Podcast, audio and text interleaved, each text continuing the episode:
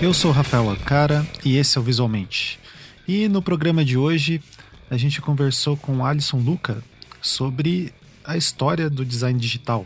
Isso tem a ver com um projeto que ele fez é, lá no podcast dele chamado Espátria. Se não me engano, é a terceira temporada do Espátria. O Alisson ele pegou. Alisson é esquisito, eu chamo ele de Alisson, geralmente chamo ele de Luca, eu conheço ele como Luca. É, ele pegou e fez uma timeline, assim, e foi contando mais ou menos, assim, a história do design digital, né? Então, a gente ficou relembrando um pouco da, da época de como que era trabalhar em Flash, o que que tinha e tal. É meio que ele apresentando um pouco do projeto que ele fez. Assim, eu sugiro quem é, quiser quem ainda não escutou, né? Porque eu deveria ter escutado. é, ouçam lá o Espátria, né? Essa temporada recente deles. E, quer dizer, dele, né? Porque é um projeto solo do Luca. E é, se você quer um resumão, uma introdução, além do, do episódio que ele tem lá, que é o primeiro é, episódio zero, se não me engano, da, uh, do podcast, tem uh, esse programa aqui que ficou uh, mais ou menos uma introdução disso, né? Então o Almir participou junto comigo e a gente ficou conversando um pouco dessas questões e, e, etc. E um pouco de pensamento do design, né? O, o Luca, uma coisa interessante, assim, é, que eu sempre acho legal conversar com ele, é um cara que está sempre preocupado com o pensar o design de uma certa forma, né? Então, e esse projeto dele fica claro isso, assim, é muito legal ver é, e ouvir ele falar, né? Bom, uh, fora isso, como eu tô sozinho aqui, vai ser uma introdução relativamente curta, né? É, eu resolvi gravar isso de madrugada porque, enfim, férias e eu de noite assim é mais silencioso por incrível que pareça, ainda em pandemia, o silêncio só vem de madrugada. Mas o que eu queria eh, comentar com vocês de recados, eu tenho três recados básicos, assim. Eu vou começar por dois, porque dois tem a ver, e depois um outro que eu vou jogar aí a bola é, no ar. Bom, o primeiro e o segundo recado tem a ver com a SBDI, a Sociedade Brasileira de Design da Informação. Para quem não sabe, eu uh, e o Almir e o Ricardo, a gente está envolvido na Sociedade Brasileira de Informação. O Almir é o presidente, eu estou como secretário, enfim. Fora isso, a gente tem as nossas colegas, a Júlia Janela, que já participou daqui, e a Kelly Smite, que é uma pesquisadora daqui de Curitiba também, é, super amiga nossa, que tá, a gente está dando uma certa movimentada. Aproveitamos esse momento aí para dar uma movimentada na a sociedade e é, tem duas divulgações que eu queria fazer. Né? A primeira, a gente está querendo fazer um mapeamento de design da informação no Brasil. Assim. Então a gente quer saber é, quem se considera, né, que se trabalha com design da informação aqui no, no Brasil, né, quem é, seja pesquisador, profissional ou estudante, né, lembrando que a SBDI é uma sociedade científica, né, mas também tem essa interface com os profissionais que atuam no, no setor, né, tipo, a ideia é promover essa troca entre o conhecimento acadêmico e, e o profissional, né, então, uh, tem um linkzinho ali embaixo de um formulário se você puder uh, repassar ou preencher, né? Se você considerar, ah, eu, eu pesquiso essa área, eu trabalho, eu estudo sobre isso, e responde ali o questionário, que a gente quer fazer um grande levantamento para até ajudar a gente a tomar. Uh, como que a gente pode promover melhor, assim, né? O que, que essas pessoas estão precisando ali, do ponto de vista da sociedade brasileira de design da informação. É, bom, esse é o primeiro tópico, né? O segundo tópico é, para SBDI é que a gente está organizando é, um evento. Esse evento vai acontecer na semana do dia. Vai, ele vai acontecer em dois dias, em duas semanas, né? Tipo, enfim, esse evento, como vocês devem estar imaginando, ele vai ser online, né? Então vai ter um linkzinho ali ele vai ser acontecer nos dias 22 e 29 de julho e o tema principal é ensino de design, né? Então a, a gente vai mobilizar alguns pesquisadores para conversar sobre é, currículos de design e pesquisa em design, né? Então vão ser alguns debates ali. É, a gente vai divulgar bastante esse link ali na, na próxima semana. Então fiquem atentos aí. É, eu acho que é interessante até para quem é curioso, que fica ouvindo. Para quem é curioso, não, né? Mas tipo, para quem fica curioso com às vezes a gente falar desses da, questão do design da informação e a gente nunca fez um programa, né, falando o que é design da informação, a gente tá devendo isso. Então vai ser legal, assim, para entender né, quais as principais pesquisas, o que o pessoal tem feito, né? Bom, dito isso, encerrados os recados SBDI, a gente tem os recados do uh, Visualmente. Então, lembra lá no, no ano passado, né? Do, pior que os meus pais, quando falavam que na volta a gente ia comprar alguma coisa. Mas uh, Lá no passado a gente falou que ia ter uma, uma, uma coisa nova aí para ajudar a gente a financiar os podcasts, né? Então, é o que eu gostaria. A gente tá em conversas avançadíssimas com isso, né? Então, provavelmente nos. Não, não digo na semana que vem, mas no início de agosto ali vocês já vão ficar sabendo é, a gente vai lançar um financiamento coletivo, só que não é só visualmente, né? A gente vai se juntar aí com outros podcasts, é, amigos nossos e tentar montar uma rede. Essa rede ela não tem, é, a princípio, né, um objetivo financeiro, assim, é só o objetivo de manter os podcasts, né? Então, para isso tem é, os custos de edição, né? E e manutenção toda. Né? Para quem não sabe, hospedar um podcast é uma coisa. Hoje em dia tá bem mais barato, tá? Mas é, é custoso, assim, né? E pra gente conseguir se preocupar só com o conteúdo e, e a partir disso gerar é, novos projetos, né? Então a nossa ideia vai ser. Não vai ser um financiamento recorrente, né? Não vai ser uma coisa né, que o modelo dos outros podcasts seguem. A gente vai juntar uma grana para salvar um ano, de, de projetos, né? E daí no ano que vem a gente vê como que vai funcionar. Então acho que é isso. Uh, não lembro de mais nada. Assim, ah, é, tem alguns links aqui embaixo e escutem lá o podcast do Luca. É bem legal. E até semana que vem. Fiquem com o programa.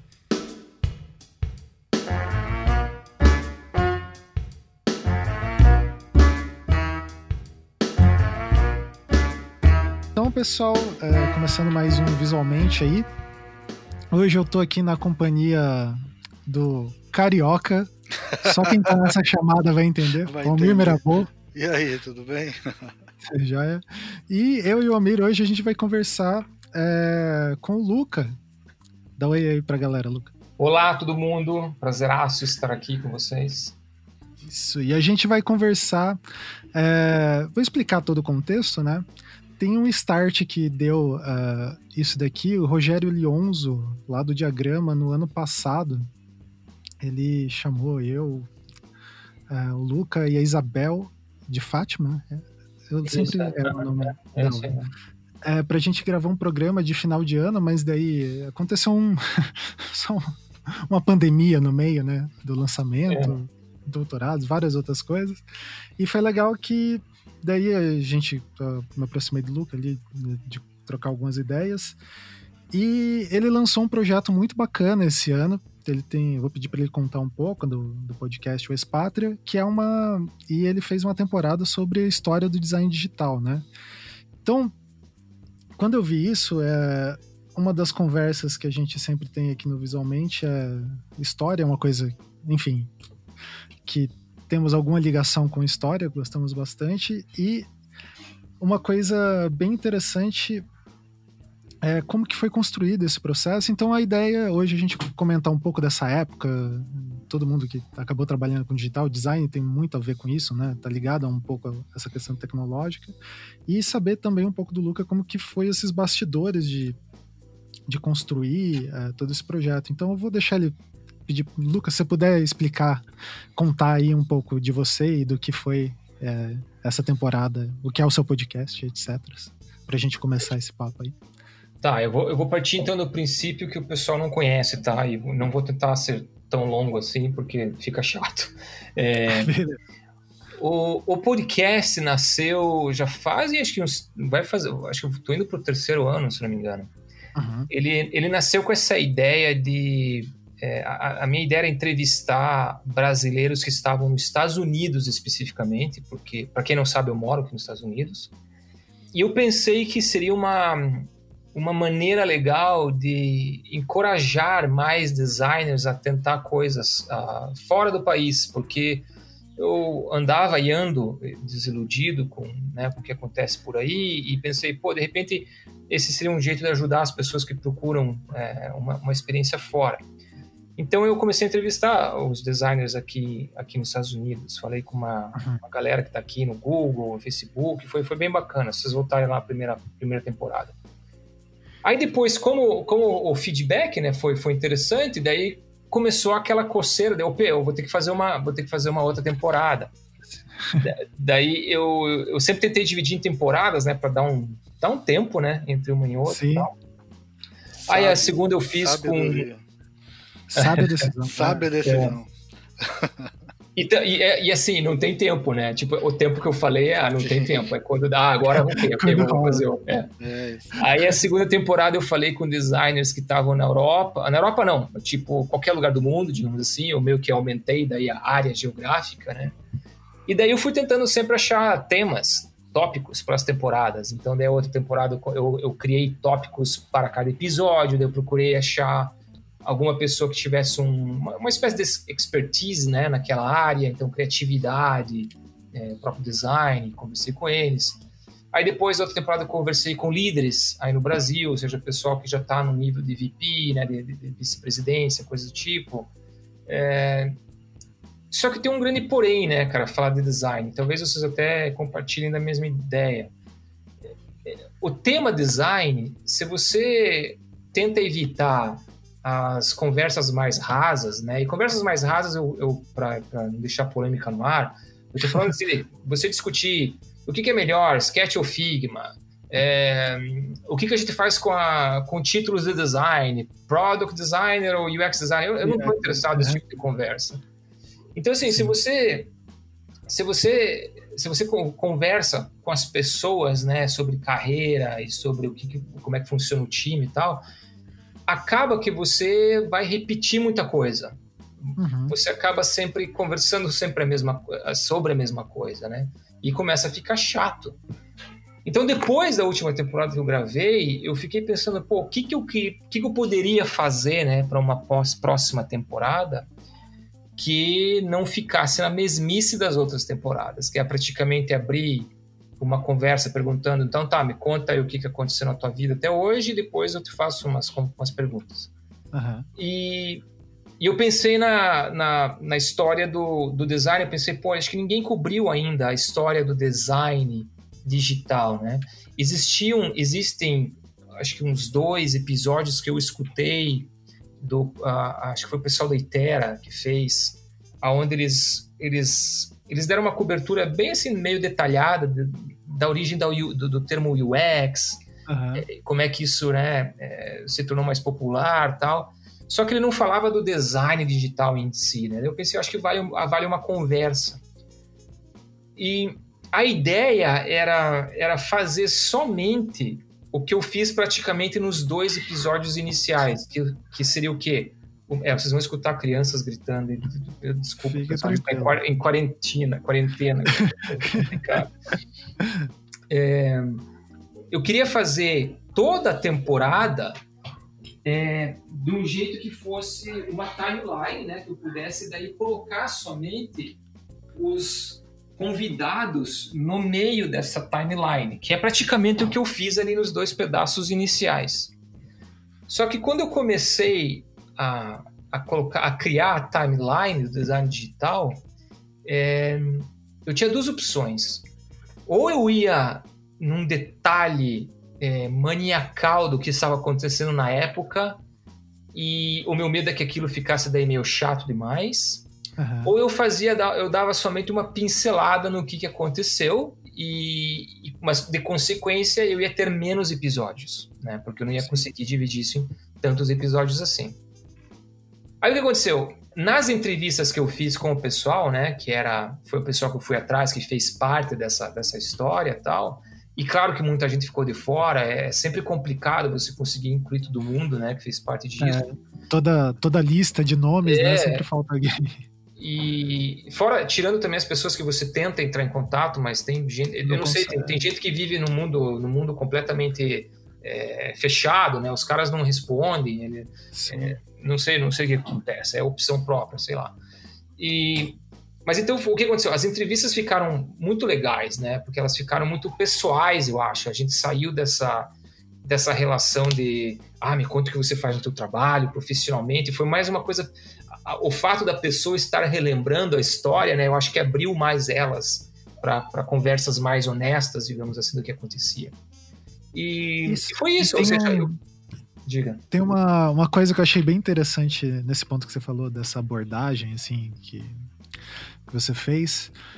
É, que daí é, as pessoas em alguns momentos começam a lembrar de algumas coisas. Tem, acho que na entrevista do Érico Fileno, que ele fala da, de como se baixava programa antigamente, né? é verdade. que o cara esperava tocar na rádio, ficava tocando é. um sinal tipo de modem, assim e gravava é. aquilo numa fita e, e, abria aquela fita no computador, daí você instalava. Só que eu tô falando isso daqui em dois minutos, é um processo que durava horas. E se desse algum erro na transmissão ali, você não conseguia o programa. Sim. Então são algumas memórias muito profundas né, que você conseguiu acessar ali, que eu achei bem, bem bacana. É, e, e a gente, eu até comento isso nos episódios, né? Imagine que isso são, são o quê? 15 anos atrás? Não é que a gente está falando, né, de, de uma geração é, a inovação é tão rápida e grande né, nessa, nessa nossa área que, que chega a assustar.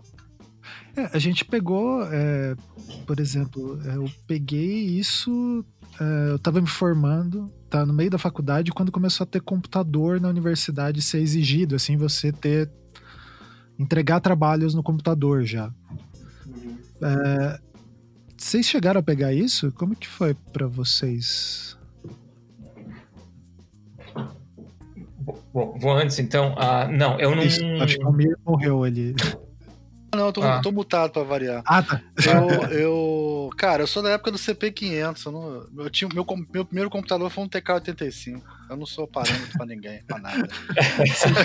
Você já tava inteirado. Assim. É, não. não é, eu, eu mas eu gravei muito em fita cassete no meu TK-85, mas era joguinho, assim, né? Eu era bem jovem. Isso é 85, mais ou menos. É 10 anos antes disso. Mas o, na indústria grande... gráfica onde eu trabalhava já tinha inserção de computadores desde o final dos anos 80, grande assim. Então ah, eu, eu grande assim, relativamente grande, porque em 89, 90, 91 começou a ter fotolito digital, que foi uma loucura.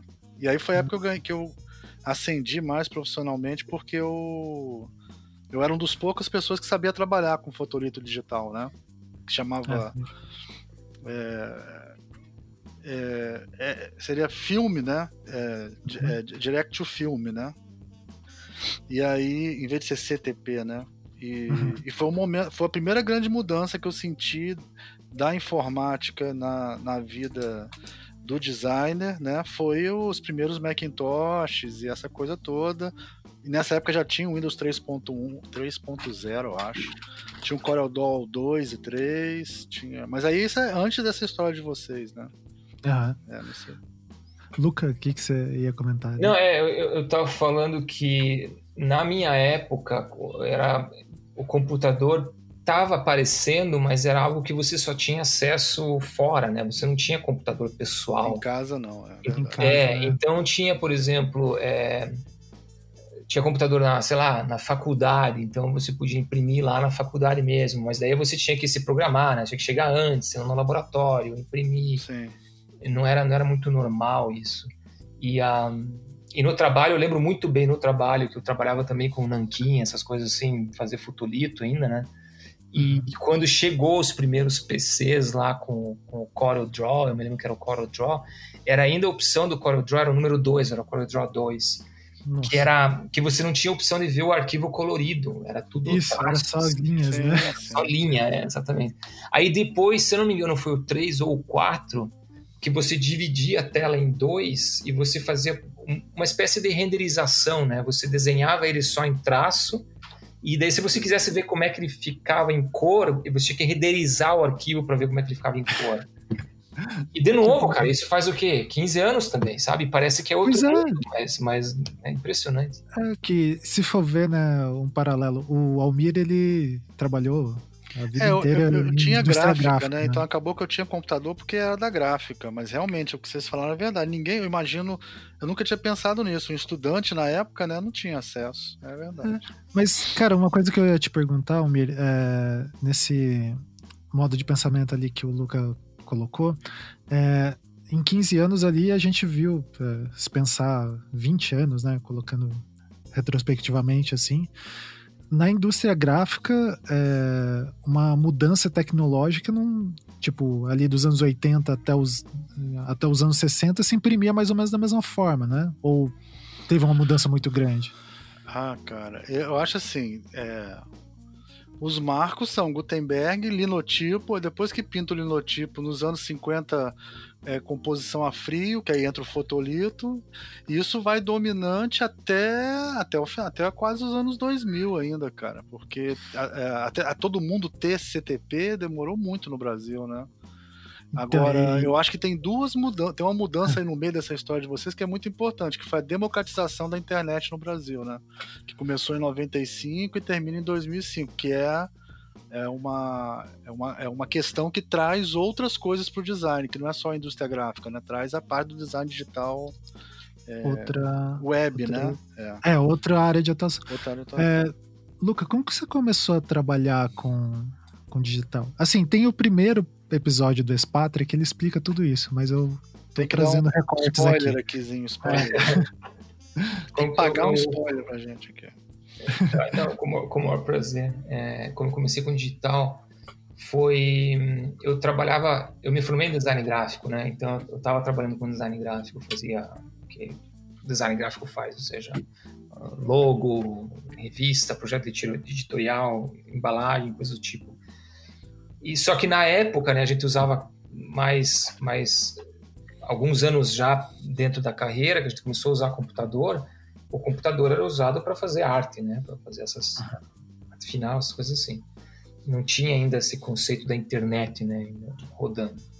O, o meu irmão, o meu irmão, ele, ele, sempre trabalhou com tecnologia, TI, essas coisas assim, então ele estava mais conectado, ele sabia o que estava acontecendo. Ele instalou a, o primeiro acesso à internet lá para a gente lá em casa.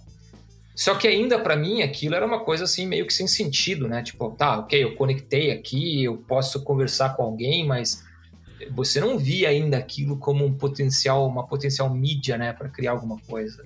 Você podia talvez criar um site teu, mas sem, sem nenhum tipo de objetivo, né? Hum. E foi até foi quando eu me deparei com, uh, com a com um site feito em, em Flash pela mídia Nossa. web aí em Curitiba. Sim. Era uma feira, era uma feira que eu não lembro que feira que era. Você trabalhou na mídia web também? Trabalhei na mídia web. Ah, é? é eu trabalhei lá é. também no comecinho. E, e eu, eu lembro que era o Marcelo Biac que estava demonstrando esse site lá. Não, ah, eu desculpa, parei... eu confundi. Era a mídia digital que eu trabalhava. A ah, é. mídia web era a minha mulher que é. trabalhava. A mídia digital. Foi Marcelo, lembrei.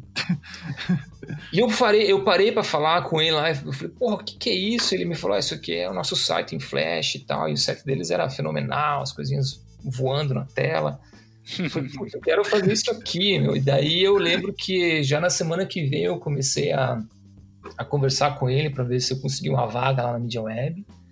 E na época Action eu tava Script. na Enorme. Action Script, não era? Action Script, é. é. Action Script já era um nível, é, já era um nívelzinho um pouquinho maior, né? Você tinha que conhecer um pouquinho de, de comando, né? É. E daí eu consegui a vaga lá na mídia web e foi desde então eu larguei o design gráfico, daí eu fui pro digital 100%, foi assim que... Outra sábia decisão, você é um cara que toma várias sábias decisões. É. Mas é, é, engraçado, né, Luca? Aqui em Curitiba, pelo menos, eu vim é, de Londrina, né, é, quando eu me formei, isso em 2008, 2009, é, ou eu ia para São Paulo pra Lond ou para cá, né? Tipo, eu tinha duas propostas de emprego, a de São Paulo não deu certo, eu vim para cá. E aqui o negócio do digital tava muito efervescente, né? Uhum. É, eu lembro que tinha essas empresas ali, de, tipo, era tudo mídia alguma coisa, né? Que já é, é nesse, nessa época do, já da, dos banners de, em Flash, né? Sim, tipo, muito site é. Flash. Tem uma coisa interessante que vocês comentam lá, que você comenta, agora não lembro com qual entrevistado no, no podcast, que é assim, né? É uma coisa maluca. É, a gente achava legal um site que tinha um loading, né? Tipo, e a gente ficava ah, é, é. a gente analisava o loading, né? Tipo, puta, quanto é, tipo, o loading cara... do cara. mas, mas, e tinha também aqueles sites que eram de flash, assim, super fodões de designers, assim, que eram uhum. super conceituais, todo mundo copiava também. Tinha... É, você ficava esperando para ver o portfólio é. dos caras. E, e eu, eu achava legal o seguinte, que o flash era para web e tinha o director para multimídia. Isso que eu ia perguntar. eu, eu que tinha um outro. Eu programava em multimídia, eu, eu, programava em Director, cara, eu era sinistro, porque eu, eu fiz curso de programação, eu fazia coisas no Director. Porque é. o Flash é, é, mais fácil que o Flash. Cara, isso é um papo muito velho, desculpa, gente, quem tá ouvindo isso. O Flash ele fazia um loopzinho. Então, para você fazer uma animação, um cara andando, você fazia o loop e, e, e jogava aquele loop dentro da animação. Então o cara andava, era um loop dentro de outro loop, se você quisesse, né? Era, você fazendo vários. Você podia fazer. E aí o ActionScript fazia o loop acontecer sozinho, você não precisava colocar. Exato. Eu não me lembro exatamente como é que chamava isso, mas tinha um nome para isso, que você botar um loop dentro de outro loop, dentro de outro loop. E o Director não, o Director tinha que fazer tudo na mão. E eu tinha um professor que falava assim. Ele falava. É até o Guilherme Santa Rosa, que hoje em dia é professor lá da, ah, FRN. da FRN. Ele falava assim: oh, se você pode programar, por que, que você vai fazer o loop? bem, bem nerd, né, cara? Se você pode programar, é muito mais divertido. Pô. É muito engraçado. Muito bom. É, e tinha esse outro mercado, né? Que não era só web. É, você chegou a, a trabalhar para alguma coisa disso, Lucas? De... Como assim? Qual, qual mercado? Que eu lembro de que tinha essa coisa né? de multimídia, né? de fazer CD-ROM. Ah, sim, assim. sim, sim, sim. A gente chegou a fazer, não muita coisa, mas eu cheguei a fazer. Eu me lembro que eu fiz umas guias turísticas, é, que era só CD-ROM, mas era tudo feito em Flash. Eu nunca usei outra, outro software. Outra ferramenta. É. É, isso era, era bem maluco nessa Qual época. é o motivo para não. Por que, que se falava isso? Então, coisa da minha cabeça, isso? A impressão minha? Não sei. Eu tinha essa impressão que o CD-ROM, era, o, o, o Direct era melhor para rodar coisa pesada, tipo vídeo. Não tinha uma história Eu acho. Não, é, eu, eu, eu não sei, eu posso estar errado, tá? Mas eu acho que o Director estava no mercado já bem antes do Flash. Ah, verdade. Porque, até porque a mídia do CD-ROM, né, eu acho que já estava antes no mercado do que a própria. Do que a própria Web. É, ou, ou até a, a, opção de você criar sites animados, né? Você já podia fazer isso em CD-ROM, mas não podia fazer na web. E daí o Flash trouxe isso para a web de uma maneira mais leve, digamos assim, e daí pela versatilidade do, do Flash, ele acabou sendo uma opção também para você fazer outro tipo de mídias, né? Eu lembro que eu fiz uh, CD-ROMs, flash drives também, lembra que tinha flash drives? Sim. Fazia, você colocava o trocinho dentro do flash drive, entendeu? Você tinha que ter o, o ponto .exe, né? O arquivo ponto é, .exe que executava nossa. na hora que você colocava, era cheio de, de coisinha. Tá me dando até umas palpitações aqui, só de lembrar dos pau que dá. Pô, é, flash tá muito pau, né, cara? É. Daí você trabalhou ali na mídia web, isso, na mídia web, daí depois, qual que foi a tua trajetória? Você morou um tempo na Itália, né? Que logo depois você. É, isso foi, isso foi depois, na verdade. Eu me formei e, e fui embora. Uhum. Daí eu fiquei lá um, um, ano e meio, mais ou menos. E foi praticamente quando a, a web estourou no Brasil. É, lá na Itália não tinha ainda estourado, né? Tá, é mesmo? Um pouco atrasadas, né? Então eu voltei para o Brasil e daí eu fui para mídia web. Hum. Eu fiquei na Media Web um ano, mais ou menos. E daí o que aconteceu? A empresa que eu estava trabalhando na Itália, eles, eles começaram a fazer web. E como eu tava daí fazendo web aqui, daí o cara me, me contratou e falou assim: Ó, oh, a gente tá fazendo web, não quer voltar? Daí eu falei: Ah, quer saber uma coisa? Vou voltar então. Daí eu peguei e voltei. E você tem mais... ascendência italiana? O, De Luca é porque você. É. Você, já, você, e você uhum. já falava italiano e tal? Assim. Eu, eu aprendi nesse primeiro ano que eu fui lá, né, ah, né? legal. Lá. A primeira vez que eu fui lá, eu não sabia, né? Eu aprendi Sim. lá na. Falando, Deixa eu te perguntar uma coisa: você falou isso, eu tô lembrando de uma outra cara, você tá Varandão da Saudade. Porque eu me lembro que a internet, quando veio pro Brasil, quem trouxe foi a Alternex. A Alternex não, foi a. Foi o, o Betinho, né? Mas. É, era aqui no Rio, inclusive, a primeira internet, né? E aí tinha a Alternex e tinha uma, um outro provedor de internet aqui no, no, Brasil. E o pessoal falava que aqui no Brasil tinha um modelo muito melhor que o da Europa, porque aí eu não me lembro se na Itália era assim, mas na França eles tinham tipo uma internet que era só texto e você tinha uns terminais em casa. E por isso ah, que a internet ah, demorou ah, a chegar mais na França. TLT, Será que na Itália é... foi isso? Não, não. Eu acho que isso acho que é um pouquinho diferente. Isso daí foi uma é, é, é, é engraçado ser pelo seguinte quando eu fui a primeira vez para lá, uh, realmente a internet ainda não, não, não, tinha, digamos, digamos que ela existia, mas ela não era, não era né, popular, né, ninguém tinha acesso, né? É, existe um sistema, existe isso até hoje lá, existe um sistema na televisão que você acessa, lá eles chamam de teletexto, pelo menos em Itália, hum, não sei. Isso aí, isso aí. Mas é praticamente como, é como se fosse um, sei lá, um um website estilo Atari, sabe todos aqueles Sim. pixels uhum. grandes assim, que você acessa, por exemplo, notícia, você acessa o resultado da loteria, você acessa o resultado dos jogos, tudo usando o controle da televisão. Mas é uma coisa extremamente arcaica, extremamente hum, arcaica. Entendi. Cara. E e, eu, e como a gente não tinha isso no Brasil, para mim aquilo era um bicho de sete cabeças, né? Eu ficava, eu ficava assustado com aquilo. Mas o pessoal lá fazia parte da cultura deles, o teletexto. Eles estavam toda hora com aquilo lá aberto, consultando o que eles queriam consultar. É, agora que você falou isso, cara, pode até ser que é, tenha impactado a adoção da internet lá, porque pelo simples fato de que, ah, isso aqui é só mais uma opção do teletexto que eu já tenho na minha televisão. É, e eu já sei usar, não preciso do computador. É, exatamente, né? até você quebrar essa geração, né, que está acostumado com o teletexto e não com o computador, é, leva um tempo.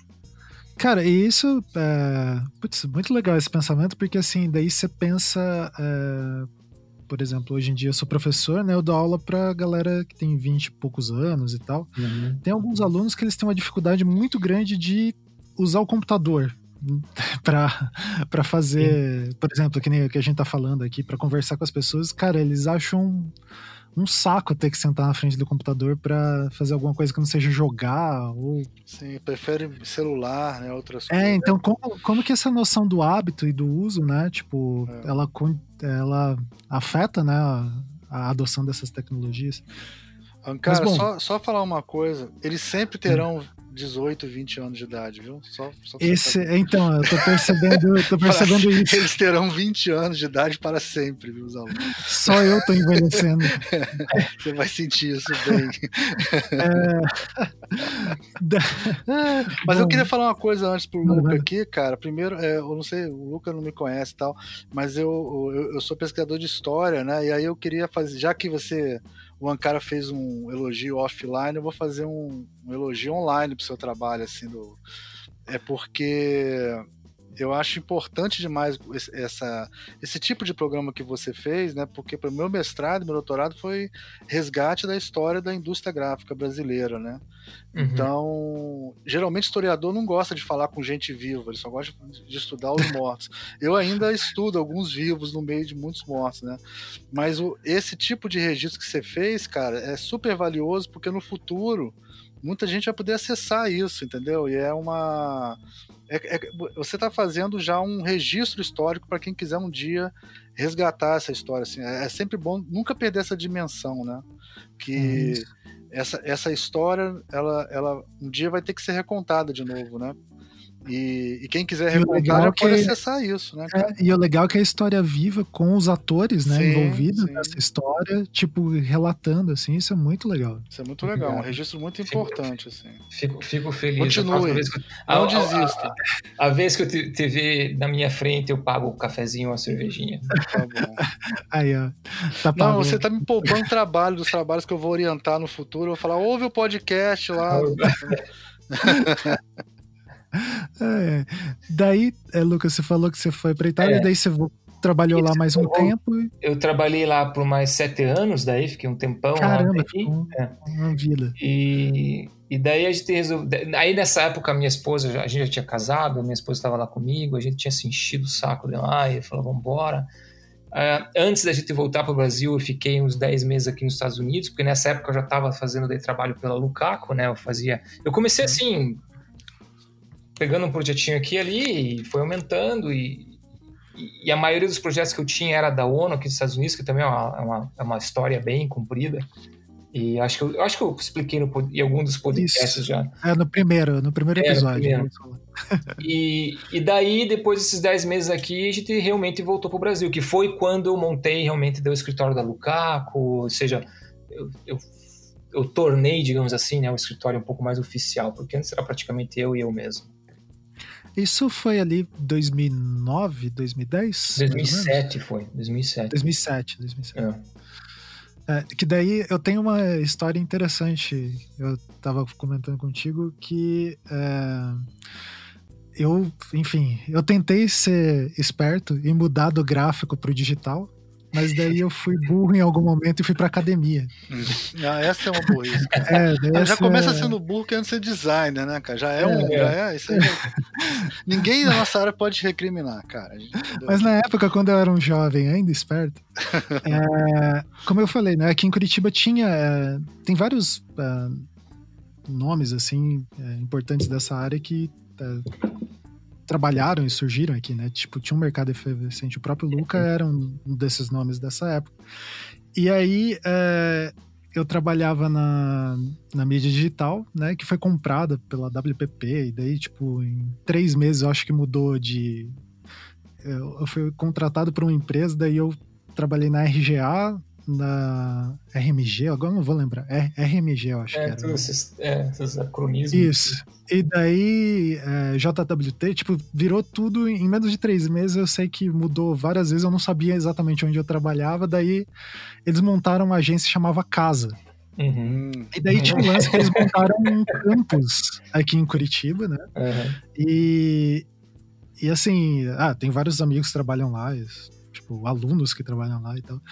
Mas a, a, uma coisa na época, assim, é, enfim, tra quem trabalha em agência de publicidade, né, tipo, sabe que são algumas é, algumas relações ali, elas ultrapassam o limite do, do, do, bom senso, né?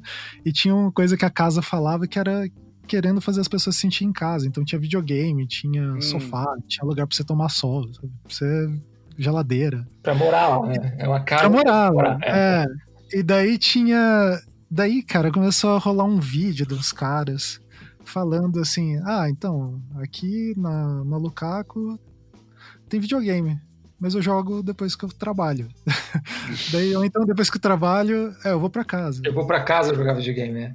É, a história. Cara, daí, é, vale, conta um pouco dessa história aí, porque depois que eu fui associar quem que era a pessoa, eu falei: caramba, é o cara. A casa existe ainda?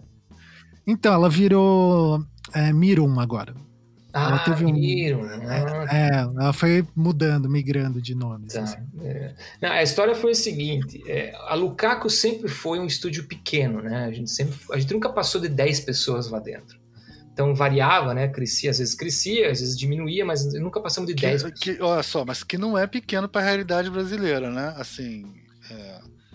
No é, Brasil não mas tem assim, muitos é, escritórios é, grandes. Só, é. só contextualizando, Almir, aqui no mercado de Curitiba era bem pequeno, porque assim, é, eu, essa, a mídia digital tinha mais de 20 ah, pessoas. É. Né? Tipo, ah, então, mídia web também. 10, 20 tá bom, né? Agora, Não, mas eram, era daí para mais. Essa, a Miram, ela juntou vários. É, é a mesmo, casa. Né? Ela, aqui, em casa aqui no Rio não tem essa característica. Os escritórios de design são bem menores. Né? É, não, os de digital aqui eles eram muito grandes. Maiores. É interessante. É, Porque, tipo, né?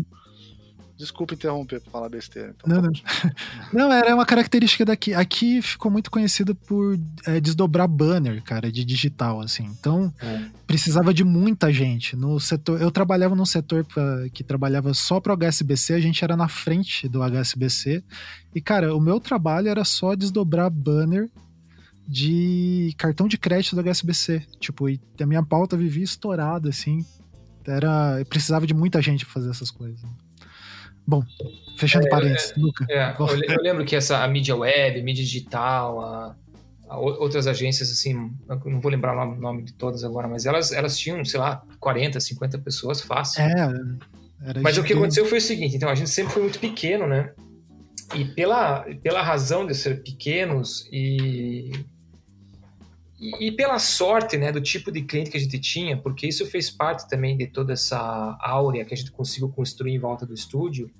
Como a gente tinha muito trabalho que vinha da ONU, o, o, o, nosso sistema de prazo com eles era, era muito tranquilo, né? Porque com eles, eh, sendo uma organização enorme e tal, era muito raro que acontecesse coisa da noite para o dia. Então a gente tinha tempo de se planejar, de fazer, de aprovar, de desenvolver. Então eu não, eu não lembro agora se a gente teve que passar, sei lá, quatro, cinco dias além do horário fazendo coisas. Se isso Caramba, aconteceu, aconteceu muito raramente.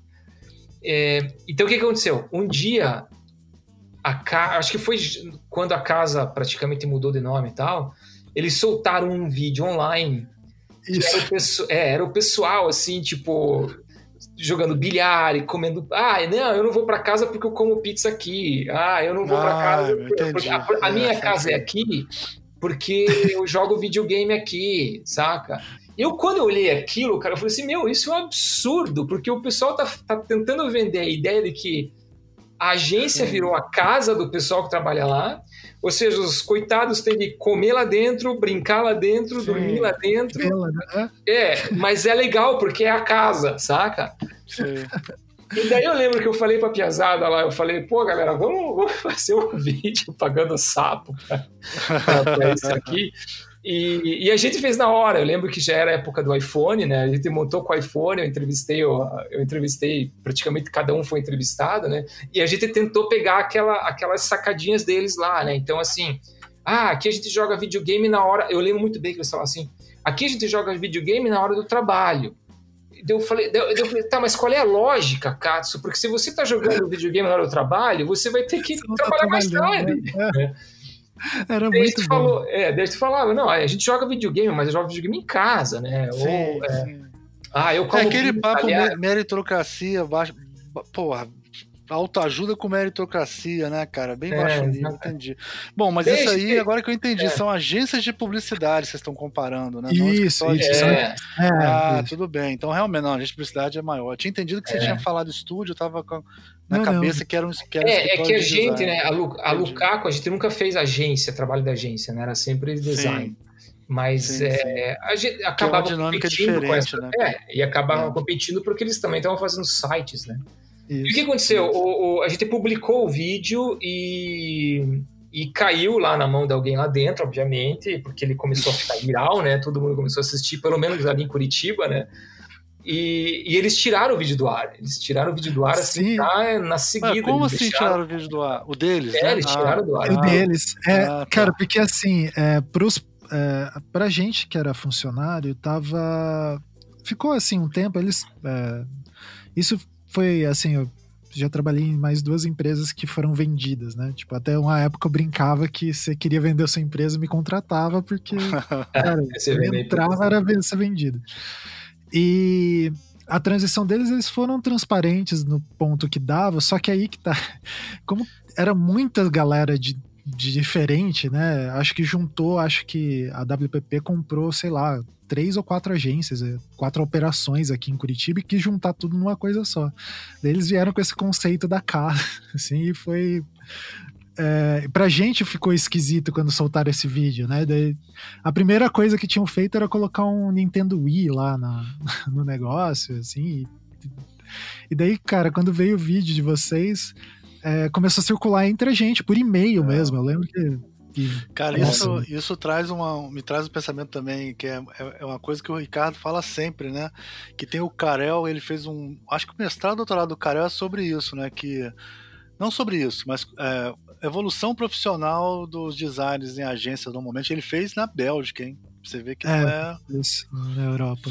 E, no final dos anos 90, isso. Isso, é. Ele falando dessa coisa, que você entra com 25 anos, aí você fica trabalhando, sei lá, 28 dias por mês, 16 horas por semana durante 10 anos, que é essa mentalidade das agências, né? Quer dizer, botar para trabalhar mesmo.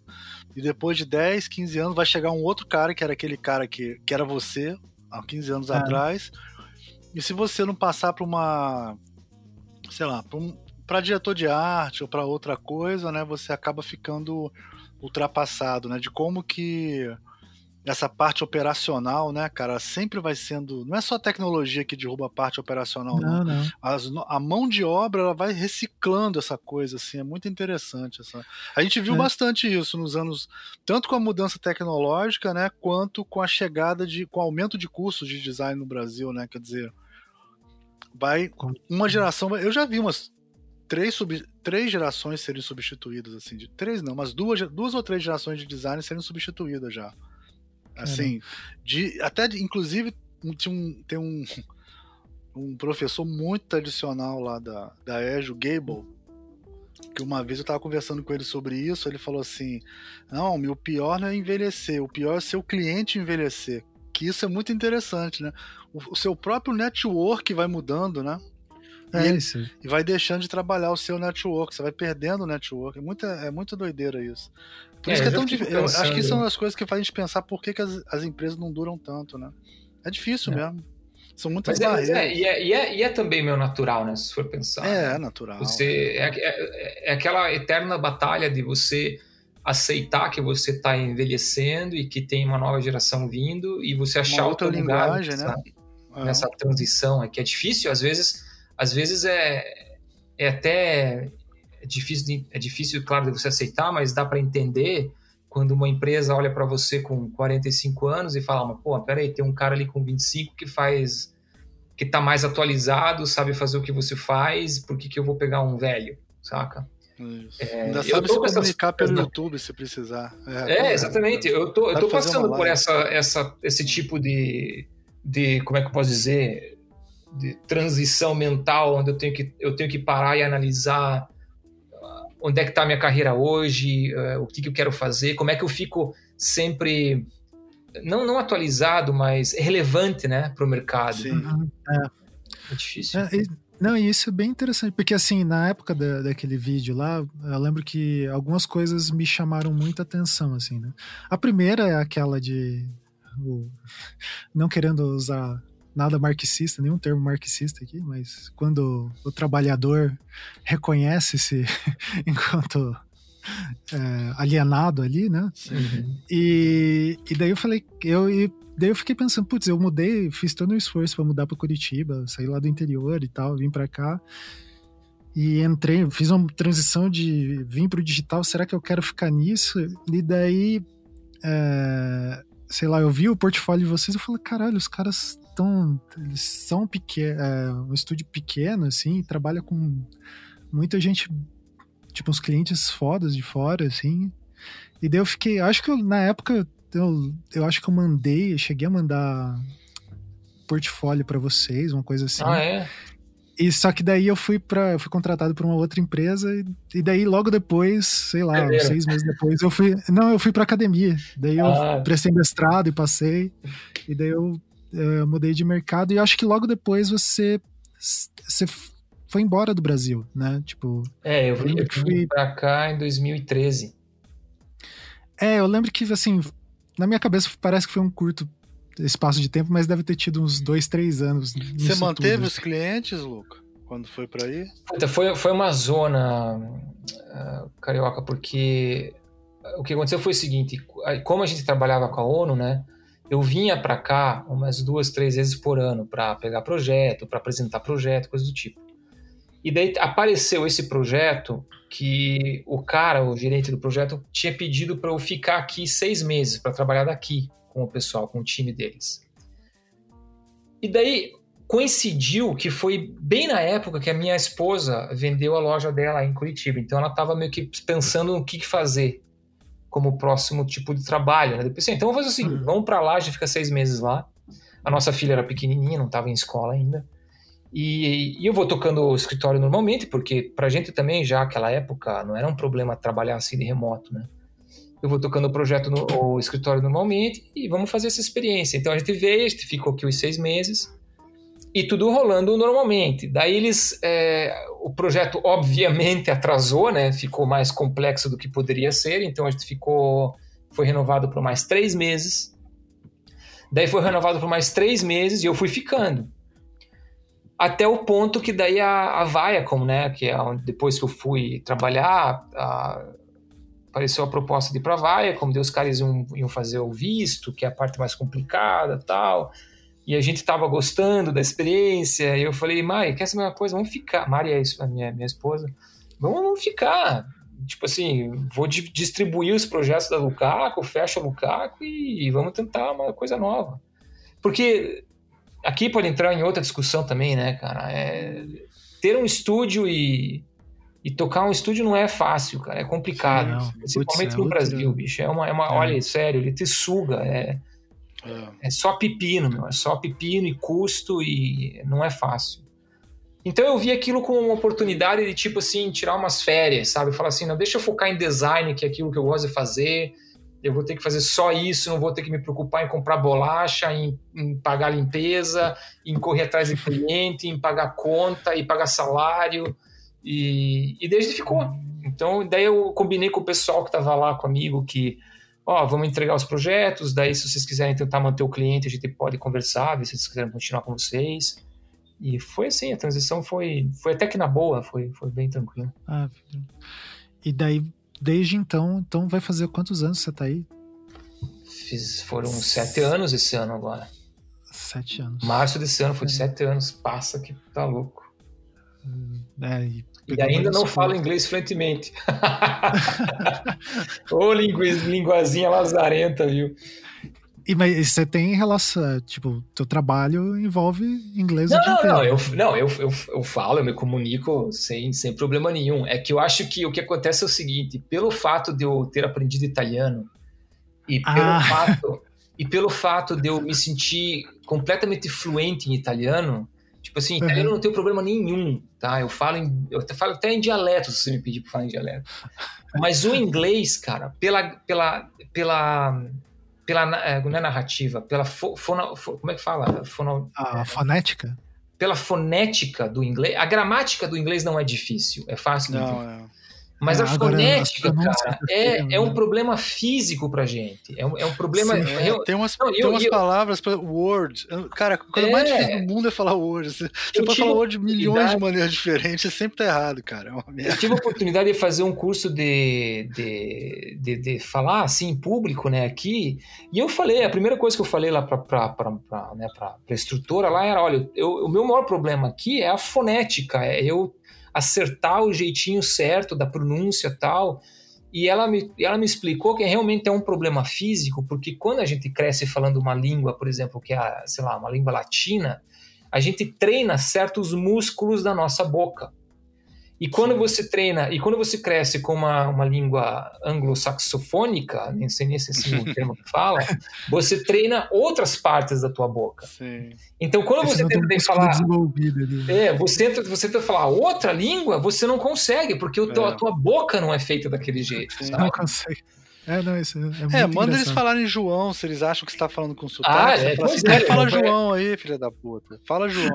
é, eu pensei nisso. Eu, quando botei o nome no Lucas, eu pensei, ah, tem que ser um nome, cara, que, que normalmente os nomes bíblicos latinos eles conseguem falar, né? Assim, né? Ah, é, né? Agora, se tiver ão, para eles é impossível. O ão é uma coisa muito difícil. Eles não eles falam ao, João. Né? É, João. É, porque eles não têm o som nasal, né? É, não tem, eles não falam assim. E, e, também quando a gente tá pensando, a gente fala assim. É, a gente fala, é. Né? Tipo, tô pensando aqui, falando assim, é, eles falam. Uh... Ah, é, exatamente. e como é que eu vou fazer? Impossível. Impossível fazer isso. Impossível. Essas línguas bárbaras, é que a gente tem uma língua latina que é mais evoluída, a gente sabe disso, né? Então, essas línguas bárbaras anglo-saxãs é. são é. Bom, Luca, daí só voltando ali no podcast um pouco, só descrevendo para quem tá ouvindo, né? A gente sugere ouvir, mas a ideia aqui era ser esse bastidores ali de do Luca contar um pouco é, também de como que foi construir isso, né? Então os dois primeiros episódios são essa linha do tempo ali que uhum. você vai pegando recortes, né, das entrevistas que você fez com a galera, assim. Uhum. É, e assim, eu falar uma galera quase pejorativo, né? Porque assim, você conseguiu é, conversar com nomes assim que pelo menos na época é, que eu vejo aqui, né? Tipo, tem o Fábio do Abduzido, uhum. O Érico. O Érico hoje em dia é meu chefe entre. Ele coordena a pós que eu dou aula, né? Então, ah, é? Não o, sabia disso. É, o André Matarazzo. Tipo, vários nomes assim que eram referências é, uhum. para todo mundo que trabalhou nessa época, né? Daí eu queria que você contasse um pouco como que você conseguiu o acesso. Você já conhecia essas pessoas? Como que funcionava, assim? Como que você construiu esses nomes ali para contar ah, essa história? É, eu primeiramente eu tentei, né, vir com uma lista de pessoas que eu lembrava, né, que fizeram parte desse desse momento, né, da história, digamos assim. Então, algumas algumas delas eu já seguia, mas não que eu conhecia, né? Eu já seguia, eu já sabia uhum. quem era, eu já, já ia tentar correr atrás. É, o André Matarazzo é um bom exemplo. Eu, eu seguia ele desde o tempo da Gringo tal, e e era uma pessoa que eu queria colocar ali como convidado. Eu mandei uma mensagem por LinkedIn mesmo, o cara respondeu na hora, ele foi super, super legal. Que, é, que massa. Né? Ele parece é. uma pessoa muito. Desde a época da Gringo, né? Parecia ser uma pessoa muito acessível. Assim. Tipo, ele, ele foi, tanto que ele é, mudou, né? Super essa, legal. Foi super legal. Foi fácil de, de, contactar ele, foi super positivo dentro de todo o processo, muito bacana. É, o Fábio Sasso, eu tinha já falado com ele antes, né? Numa outra temporada, eu entrevistei ele. E uhum. também foi contato por e-mail mesmo, se não me engano, ou, por Twitter, alguma coisa assim. Geralmente eu, eu, eu, eu, mando uma mensagem na cara dura, pelo, geralmente pelo LinkedIn. O LinkedIn funciona muito bem é, para entrar em contato com o pessoal. Com o Érico, por exemplo, foi pelo LinkedIn. É, quem mais foi pelo uh, O Guilherme Neumann foi, foi pelo LinkedIn também. A Juliana Constantino foi por e-mail. Na verdade, teve duas pessoas que eu, que eu devo imensa gratidão ao Felipe Memória, né? Ah. Por, por ele me introduzir a elas. Foi a Juliana Constantino e o Vitor Lourenço. O, uhum. o Vitor Lourenço eu tinha conversado com ele um tempo atrás, mas era sobre coisa de visto tal. E depois, quando eu tentei contatar ele para fazer uma entrevista, ele, ele não, não, não, não tinha me respondido mais.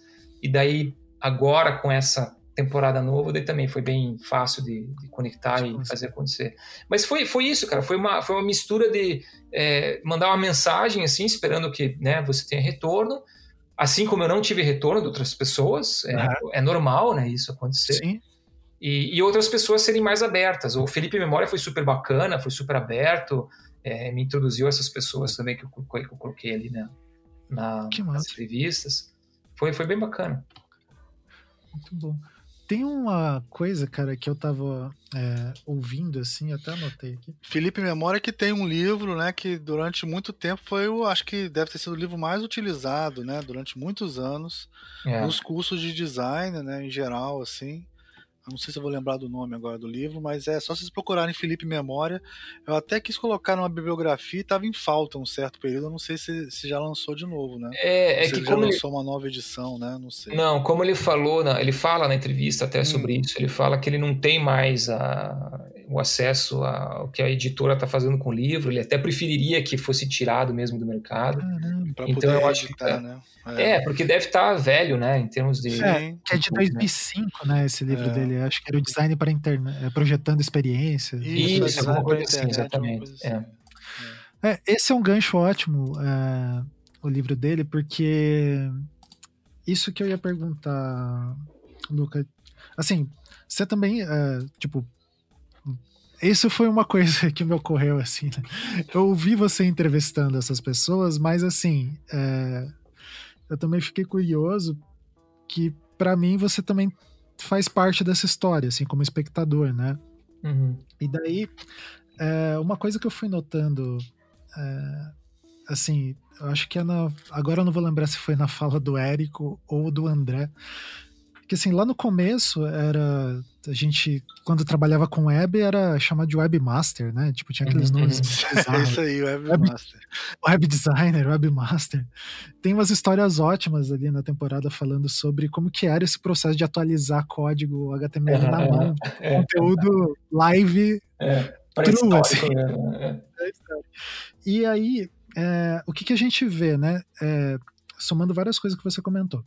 Esse processo da a tecnologia, ela, internet ali, ela é tão dinâmica que assim a gente vê também que essa especificidade ou então a forma de trabalhar uh, do designer com o digital e o web, ele foi mudando, né? Então, no começo ali parece que ele era o cara realmente executava as interfaces.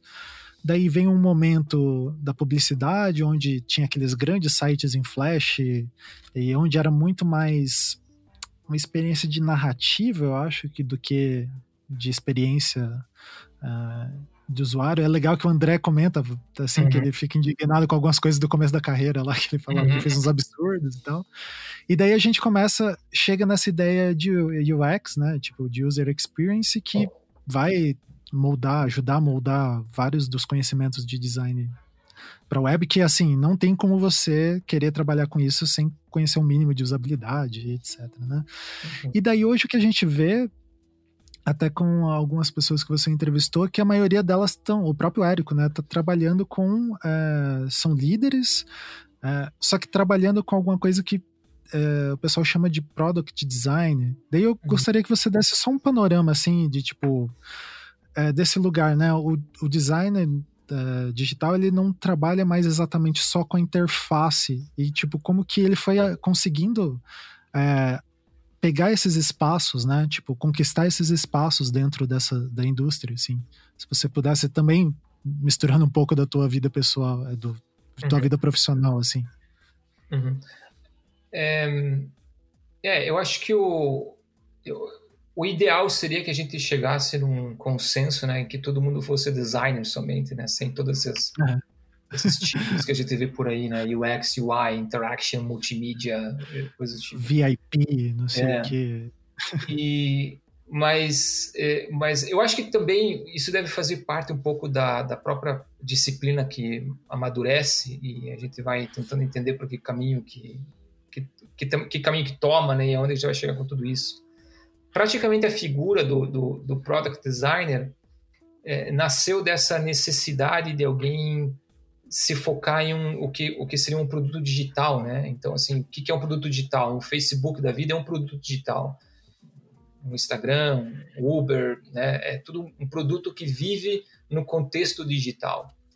E também é atrelado com a, o fato que a gente tem né, um, um, um product manager, né? Uma pessoa que faz desse produto é, acontecer, digamos assim, ser, ser algo viável, ser algo que possa ser publicado e usado pelas pessoas.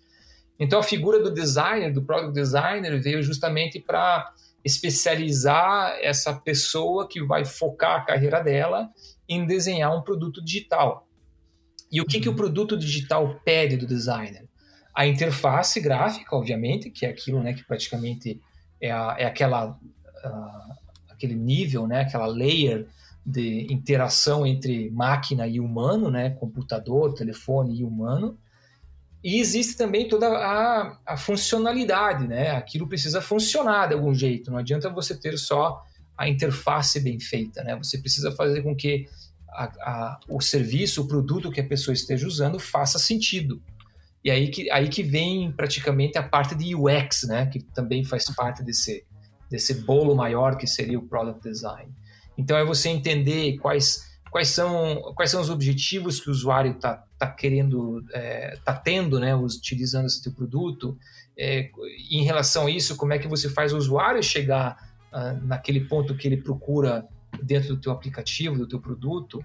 Então esse designer precisa entender desde lá, desde as fundações é, de estratégia de um, de um, potencial produto, digamos assim, que venha, que venha a ser publicado, né? até a entrega final para um desenvolvedor que vai realmente construir aquilo e fazer com que aquilo chegue na mão de, dessa, desse usuário. E a partir de então, ele precisa estar sempre monitorando o uso desse aplicativo para entender onde é que tem problema que precisa ser corrigido, onde é que tem é, quais são, por exemplo, as funcionalidades que precisam de mais atenção, aquelas que podem de repente morrer porque não estão sendo utilizadas, ou uh, monitorando né, o usuário, fazendo, fazendo é, como é que é, né, é, research, como é que fala research? É, pesquisa. Pesquisa, pesquisa. desculpa. É, pesquisa para você entender o que, que os usuários estão pedindo, então de repente é algo que não tem e você tem que criar. Então, é, é, esse, é essa figura do designer que cuida de todo esse, esse ciclo de vida de um produto, desde a sua concepção como ideia até a entrega final e depois a sua manutenção, né? fazer com que esse produto sempre esteja evoluindo. Muito.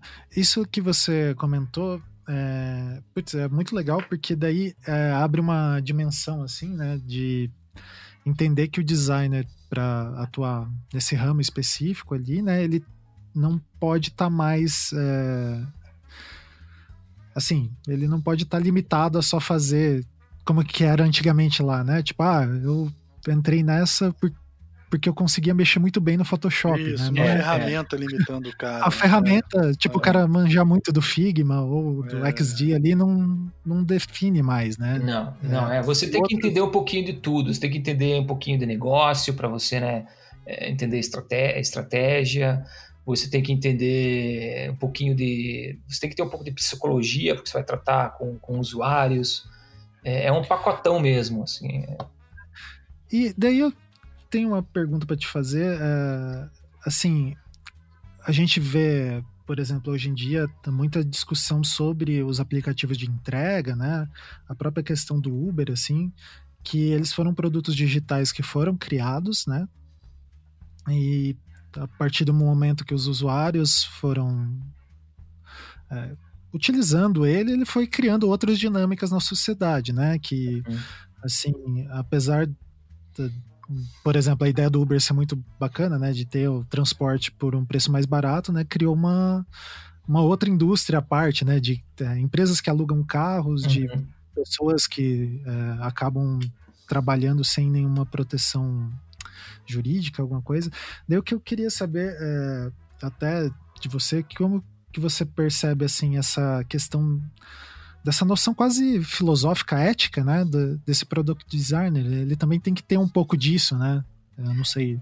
é, é interessante estar, estar levantando essa questão porque eu, eu teve um projeto do Vitor Guerra no ano passado que era praticamente para agora 2020. Não sei se você ouviu falar Design 2020.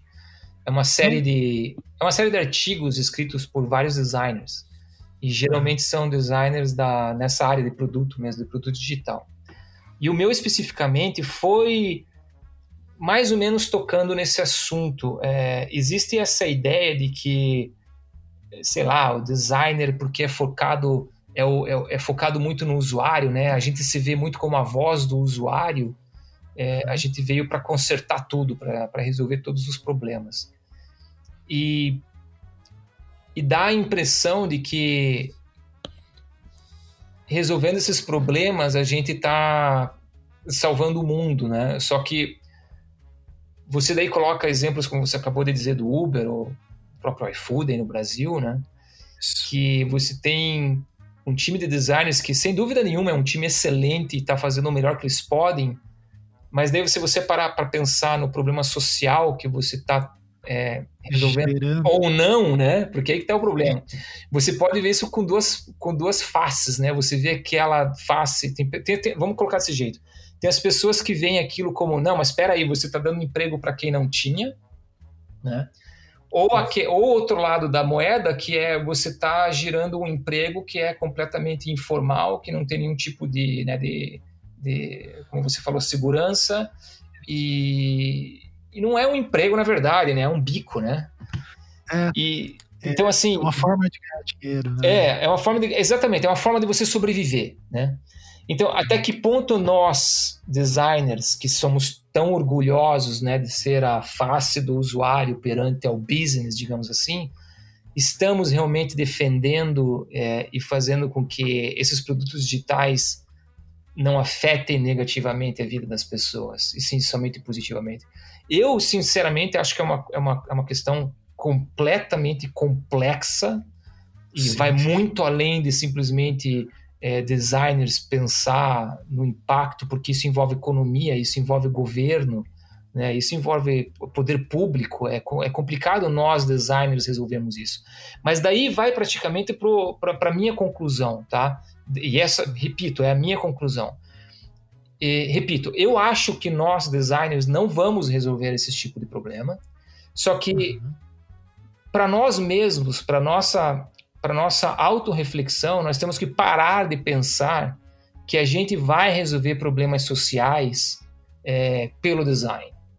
Você pode usar o design para lutas sociais, você pode usar como meio de comunicação, de linguagem, mas você pensar que você está resolvendo um problema social, principalmente num, problema, num país como o Brasil, porque você trabalha num, numa, numa plataforma que dá emprego para pessoas para ganhar lá 10 anos por dia, eu acho que não, não vai, não, não, não ajuda a narrativa, sabe? Sim.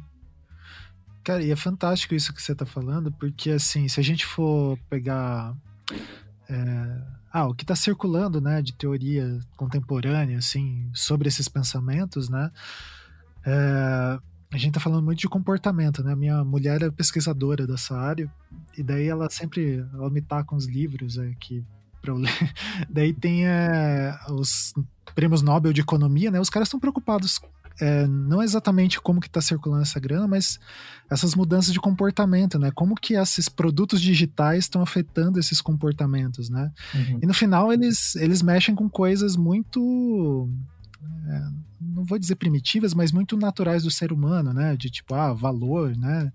É, sei lá.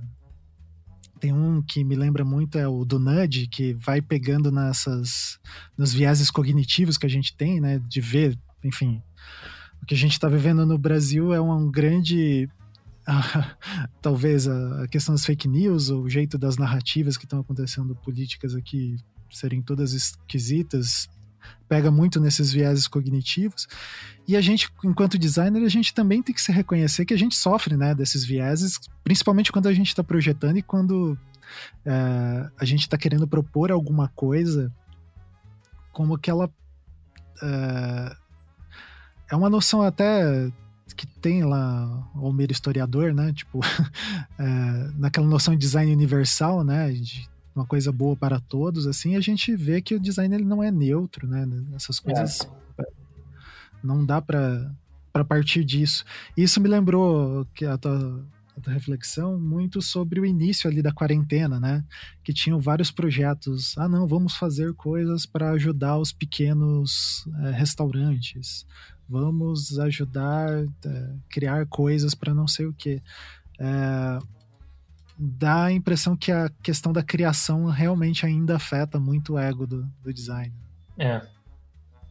é. Eu acho que é natural nosso, né? Você tentar criar algo para resolver um, um, problema, mas a gente não vai muito fundo no problema, né? Tipo, é um problema que realmente eu vou conseguir mudar. É, ele é necessário, assim, né? De... É. É meio que nem guitarrista, né? Que sempre um guitarrista fala que faz melhor e mais rápido do que o outro, né? é, tipo, sempre tem uma solução melhor, né? Tipo, o cara faz um solo maravilhoso, você fala, ah, mas eu acho que eu mudaria isso. é, muito bom. Bom, já estamos aí com uma hora e pouco de programa. É... Estamos na meta de fazer programas curtos, né? Que o normal aqui, Luca, geralmente os nossos programas têm duas horas, três. A gente, é, a gente faz tudo errado, Luca, tudo errado. A gente faz tudo errado. Eu sei, eu sei. Às vezes eu vejo e falo, puta merda, duas horas não vai dar tempo de escutar tudo. A gente faz tudo errado, tá tudo errado. É, então, daí para ir pro encerramento, assim, tem alguma coisa que você gostaria de contar, assim, do, desse projeto, assim, que para você eu, eu, imagino que assim, o simples fato de fazer esse projeto, é, tanto que a hora que eu olhei, eu mandei pros caras, eu falei, ó, a gente tá tentando fazer isso com não com a história do design gráfico, né, é, com a história da infografia no Brasil. Ah. Faz um tempo já, e a gente nunca consegue se organizar, e daí a gente achou uma referência excelente isso que você fez aqui. É, eu gostaria que você contasse um pouco de você, assim, ah, o que, que você sentiu em conseguir realizar esse projeto? É, falar também da parceria, né? Você teve um, um, um patrocinador, patrocinador, ali. Cara, eu. Legal, legal essa pergunta, interessante. É... Esse, eu até comentei isso no post quando eu compartilhei o projeto. Deu, esse, esse, esse, essa temporada deu uma trabalheira infernal. E eu cheguei, eu cheguei e ainda me questiono se eu ainda vou fazer outras temporadas, porque vocês sabem muito bem como é que é o retorno, né, que você tem disso pro teu digamos assim, o teu retorno pessoal é maravilhoso porque você, você recebe mensagens e pessoas né, felizes e compartilhando e com, com, boas coisas, né, dizendo boas coisas. Isso te faz feliz, né, te faz, faz você sentir que você está criando algo, que você está entregando algo e deixando um legado, uma espécie de legado. Então isso, isso para mim é super legal. Eu fiquei super orgulhoso de ter conseguido o patrocínio da Envision, porque não foi fácil também. Eu praticamente eu, eu entrei em contato com o pessoal, uh, eles, eles praticamente me deram um não na cara, uh, assim, um clássico não. E daí eu eu não vou nem lembrar agora como é que foi, cara, que eu entrei em contato com o Jardel, que é o Jardel é o, é o, é o representante para Latina, para América Latina da Envision. E o Jardel que foi a pessoa que realmente pensou assim, não, espera aí, isso aqui interessa a minha parte, né, América Latina. Então eu vou te ajudar a tentar a pegar isso aí. E ele foi meu grande parceiro lá dentro e a gente conseguiu, conseguiu o patrocínio deles, que também não é nada demais em termos de grana, não, não é que mudou a vida de ninguém, mas pelo menos ajudou a pagar o Felipe Aires, que fez a, que fez a, a edição dos, dos, uh, dos episódios. E, e, e, praticamente isso. Então, assim, é, eu não sei. Eu não sei até que ponto eu tenho mais energia para fazer o podcast. Uhum. Eu não sei, eu não sei qual é o sentimento de vocês sobre, sobre isso. Eu vejo, eu vi o podcast, digamos assim, como uma oportunidade minha para para contar histórias e para criar uma audiência que um dia talvez pudesse virar alguma coisa, mas eu não sei se é, eu teria eu, eu, eu, teria que focar mais e eu não consigo fazer isso. É, ou realmente simplesmente o fato do que os assuntos, na minha opinião, já foram é, falados e discutidos, então não tem mais muito o que dizer. E o meu medo é que se eu continuar, eu vou acabar eu vou acabar fazendo é, perdendo perdendo a sei lá o interesse do, do pessoal que escuta uhum. então assim acho que é uma grande é um, é um grande é, ponto de interrogação na minha frente hoje em dia o, o, podcast né? é, é, aqui no pra gente a gente quer dizer eu, não, eu posso falar por mim né mas eu acho que eu eu senti isso que você está sentindo várias vezes, mas o momento que a gente conversou mais. Ah, nós temos carreiras que são outras coisas, né? A gente não vai viver do podcast, né? Até porque se a gente for viver disso, a gente tá falhando miseravelmente. a gente não será bem sucedido, né? É. E tem toda essa questão. Por exemplo, esse do. Ali eu fiquei. É, fiquei contente em várias coisas desse projeto, que era um projeto que eu queria ver existir, poder ouvir, né? Uh, do Felipe, editar, que é um grande amigo e um profissional. Excelente, excelente. editor. É. Abra abraço pro Felipe, abraço Felipe. É. E, uh, e também de. Até me perdi. Como fui elogiar o Felipe, eu, eu fico desconcertado. A gente fica emocionado, mais no dia dos namorados, né, cara? A gente lembra do dia dos namorados, a gente se, é, se sente. aqueles longos cabelos. Aqueles longos cabelos tocando harpa, a gente fica é. louco, é. E aí, ah, o que é claro, e o que eu achei legal, que assim, que é uma coisa que é muito comum nos podcasts é, gringos de design, tipo 99% Invisible, lá do Roman Mars, que são essas publicidades é, que tem a ver com o negócio, né? Tipo, cara, é todo sentido, né? Tipo, todo mundo usa, quer dizer, várias pessoas usam o InVision para prototipar e mostrar coisa para o cliente que trabalha nesse meio, né? Uhum. Tipo, e vão ouvir esse programa. Então, é, essa publicidade direcionada no universo do design, ela, ela é um pouco difusa. A gente, das vezes que a gente fez algumas coisas ligadas à educação, né? Porque também a gente está envolvido como professor, mas de produtos assim que é, tem alguns livros, mas é, é, tudo muito indireto. No, no caso do teu ali é muito legal porque é uma, cara, é uma conversão, acho que bem, bem possível, assim, né? Quem é, é eu, tô, eu tô curioso para ver o resultado disso para eles, né? Eu, eu fui bem sincero com o Jardel. Eu, eu não sei até que ponto isso, a publicidade ali vai converter para eles, até porque justamente por isso a maioria, eu acho que a maioria das pessoas que escutam o podcast já são ah, usuários. É, é também. Do, do Envision. Mas vamos ver. É, mas eu achei, cara, bem bacana. Mas assim, compreendo todas as suas questões. em relação às interrogações flutuando no ar.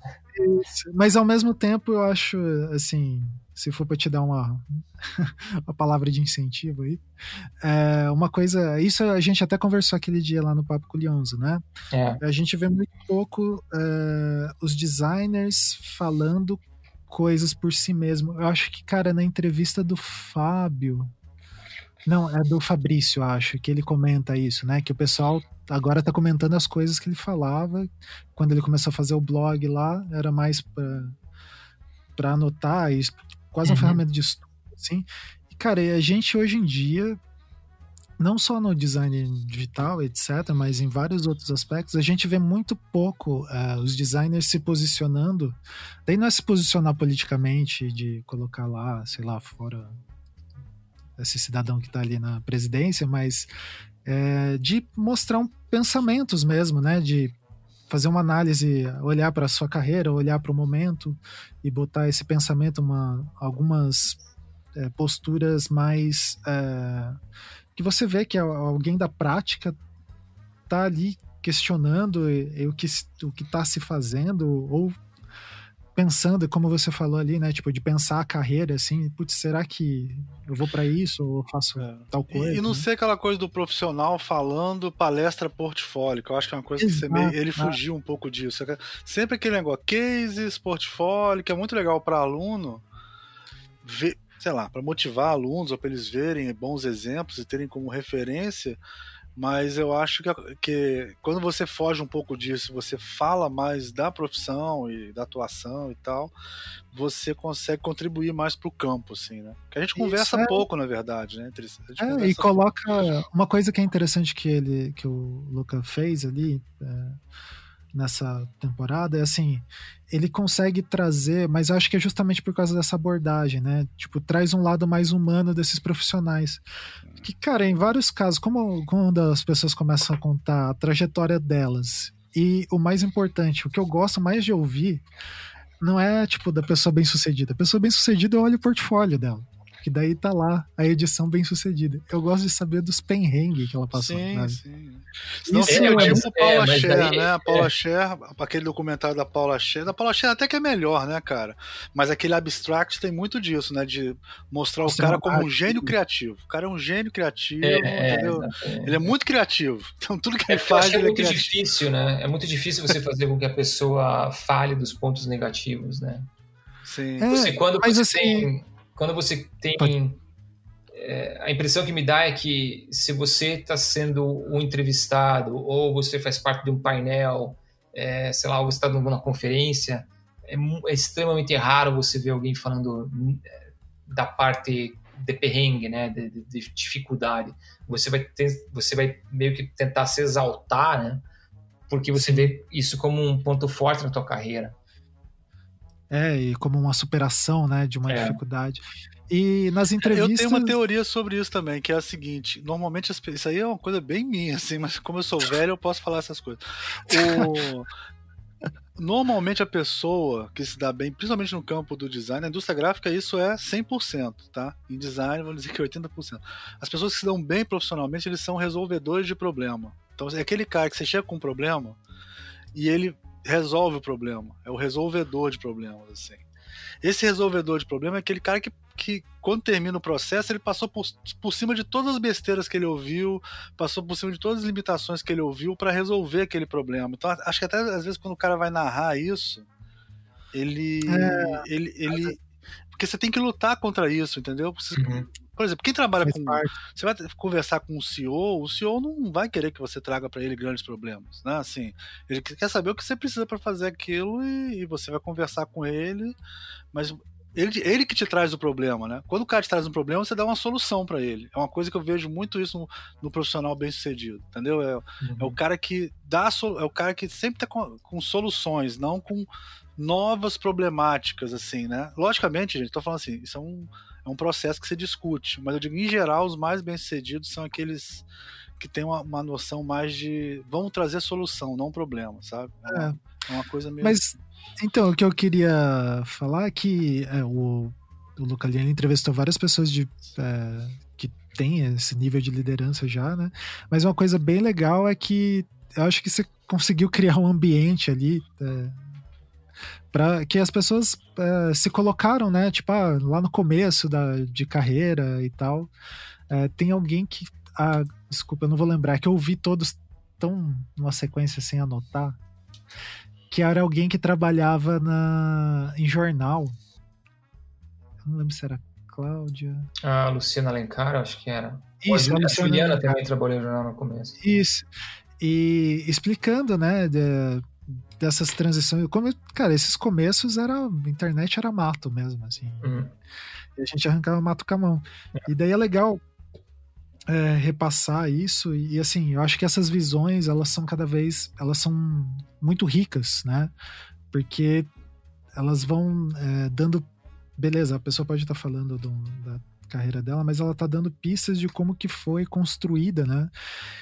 E pensando numa história apesar de estar muito relacionada ali, tem vários profissionais que trabalharam fora, assim, querendo ou não, coloca o Brasil, né, nesse, nesse setor, né, de tipo, a própria, a, o episódio do André Matarazzo é muito legal, dele falando do, como que, de vir para cá e, e assim, ele conseguiu montar uma, uma equipe aqui de um nível altíssimo, né? Tipo, sempre, o Brasil sempre exportou muitos profissionais muito bons, né?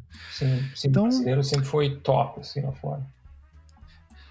Era isso, uh, Luca, para não te estender mais, cara, muito obrigado. Eu queria agradecer. Obrigado a tipo, vocês. Tipo, por ter feito essa, essa temporada ali. Para mim foi bem legal reviver algumas coisas. Algumas me deram uma certa gastrite, assim, de lembrar alguns problemas. É verdade. Mas, mas foi muito bacana e por ter é, se disposto aqui a conversar com a gente. Esperamos Prazer. poder te ouvir mais vezes. Prazer foi todo meu. Você gostaria de deixar algum recado final aí? Alguma... Não, eu, eu, convido, obviamente, todo mundo a escutar o, o podcast, né? Expatria, E-X-P-A-T-R-A. Procure em qualquer plataforma que você escuta podcast. Eu, um, se quiser conectar comigo também, com o maior prazer. Eu estou geralmente no LinkedIn ou no Twitter. Uh, é, tem uma página de, de Product Design no Facebook, que eu administro também. Tem que ser no uhum. Facebook, porque não adianta, não encontrei nenhum outro jeito de fazer essa comunidade florir, digamos assim. O Facebook ainda é o único lugar para fazer isso acontecer. Então, por mais que eu não use pessoalmente, eu uso para os grupos. Então, um dos grupos é lá, se você procurar Product Design Brasil, você acha lá. E, e é isso. E eu estou no Twitter, o meu Twitter é ALL underscore Luca, com dois Cs. No LinkedIn você me acha lá como Al Luca, AL Luca, com dois Cs. E muito obrigado pelo convite, gente. É um prazer falar com vocês. Eu sempre escutei vocês. Agora, ser como convidado é um prazer imenso. Pô, a gente que agradece. Almir, gostaria de Cara, tá, desculpa, a gente tá passando um, um, negócio de matar mosquito aqui perto de casa. Se esse barulho vazar, eu tô mutado aqui, porque tem um, ou, um cortador de grama gigante, ou aquele negócio de, como é que chama? De fumacê. O fumacê. É. é. Pô, agradecer ao Luca aí pela presença, pela disposição de falar com a gente. Foi ótimo. É... Espero que você tenha forças para continuar, viu? Apesar de não aconselhar, não, porque eu acho que é uma furada esse negócio de podcast, mas, mas eu espero que você encontre força. Pra gente é mais fácil que nós somos três, né, cara? Aí a gente aguenta mais, né? Mas, é, mas é, acho arrume que... sócios para te ajudar. Aguenta mais calado. mas então, vamos dar o clássico tchau aí. Até tchau. a próxima. Tchau, tchau gente. Tchau, abraço. Tchau. tchau.